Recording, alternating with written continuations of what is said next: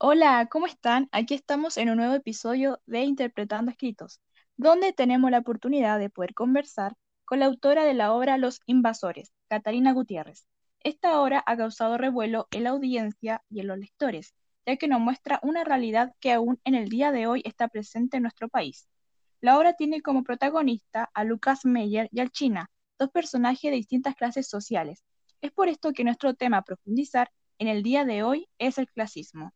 Tras esta introducción, le damos la bienvenida a la escritora y licenciada en literatura Catalina Gutiérrez. ¿Qué tal? ¿Cómo has estado? Hola, mucho gusto y estoy muy bien, contenta por la invitación de ustedes. Para nosotros es un gusto que estés acá. Muchas gracias. De nada. Es que tanto como nosotros, la gente quiere saber más de usted, de su vida y también de qué trata, de, de qué tratan sus obras en general. Bueno, pues, eh, ¿qué puedo contar de mí? Pues estudié en la Universidad de Yale y es que tengo lindos recuerdos en- de Estados Unidos. Mi profesión es ser dramaturga y actualmente trabajo en la Universidad Católica como profesora de teatro. Wow, es muy interesante saber eso de usted, que enseñe a jóvenes sobre el teatro, me parece muy lindo. Y a contar de su profesión, que es ser dramaturga, ¿de qué tratan sus obras en general? Pues mis obras tratan sobre los equilibrios sociales, esto da relevancia a los personajes con eh, privaciones de algo y que a partir de esto exigen sus derechos a través de la justicia.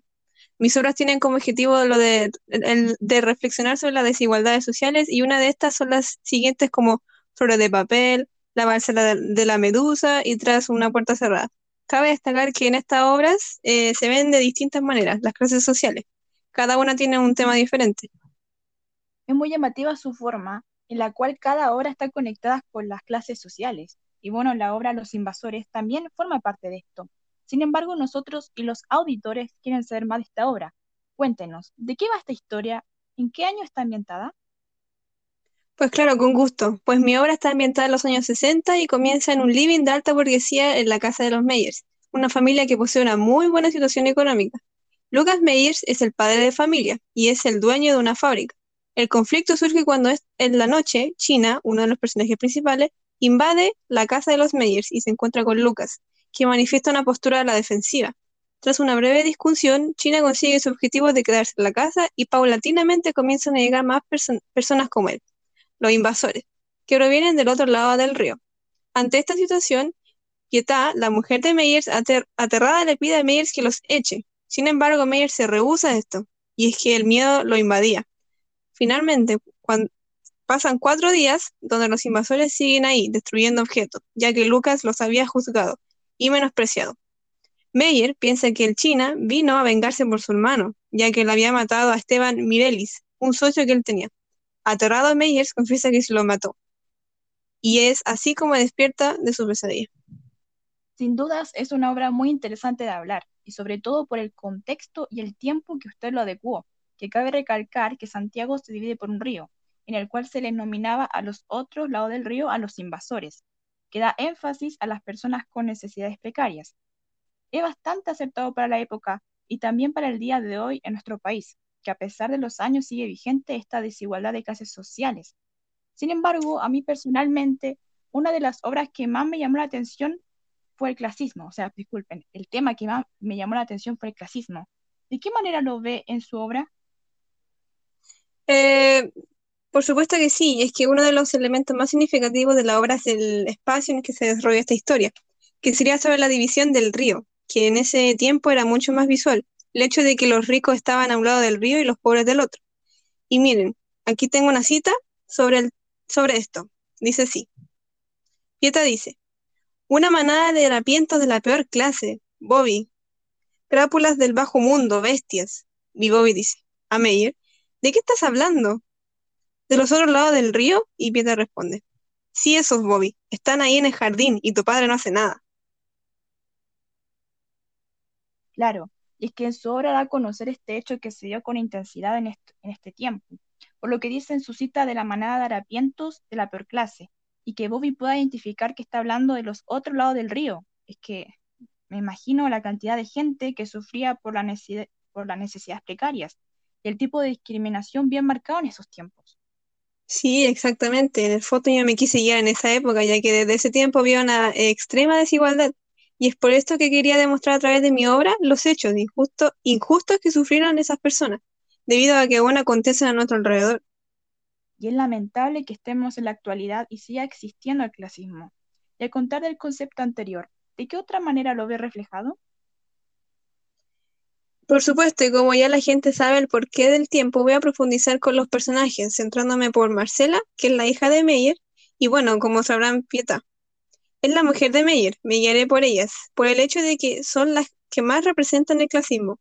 A lo largo de mi obra, Pieta se refiere constantemente a los invasores como monstruos, como en este fragmento que les voy a leer.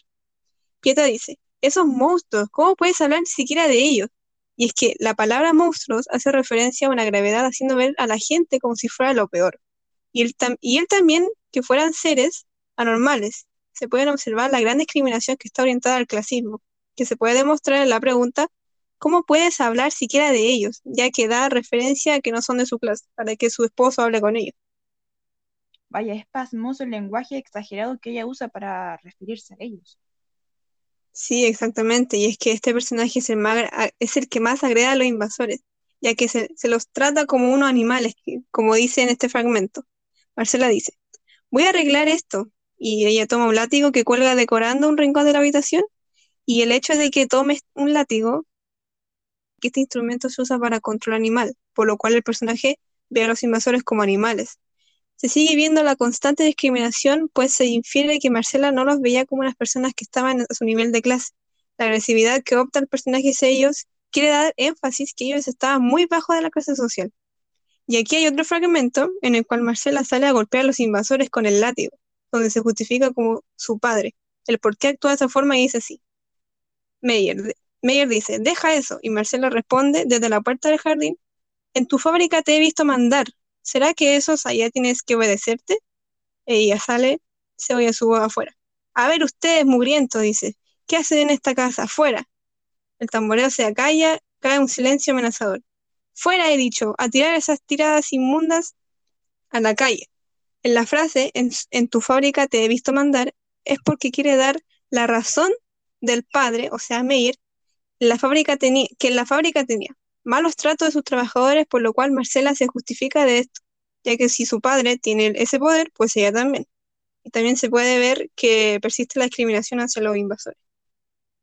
Pues es bastante impactante eh, la agresividad que toma Marcela para tratarlo así. ¿Sabe? A mí eso de los látigos me hizo acordar que a los esclavos lo maltrataban de ese modo desde el siglo V Cristo al siglo I después de Cristo. Y es que los esclavos pertenecían a la pirámide social más baja. ¿Sería posible que Marcela los pudiera ver de esa forma?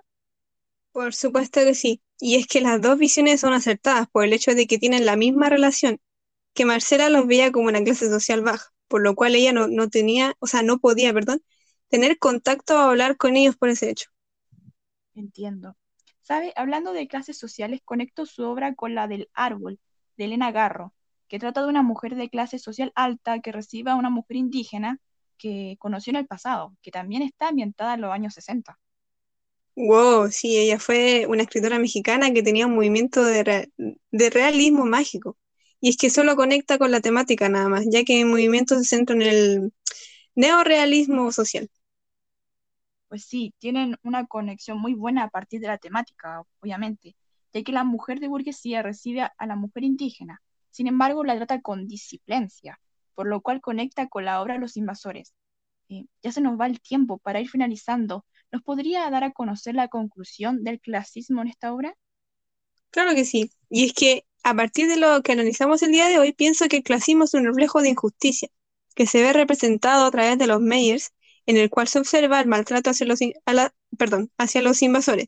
Esto da énfasis a que solo un conjunto de personas tienen más oportunidades que otras, por lo cual esta obra nos muestra una triste realidad que se ha mantenido a través del tiempo, donde las esperanzas de un cambio radical que trate sobre la igualdad de clases se ve totalmente invisibilizado incluso hoy en la actualidad. Queda muy claro todo. Le agradezco por su tiempo y fue un placer poder hablar con usted sobre una obra que está siendo muy nombrada actualmente. Gracias, el gusto fue mío. Adiós y cuídense. Adiós. Thank you.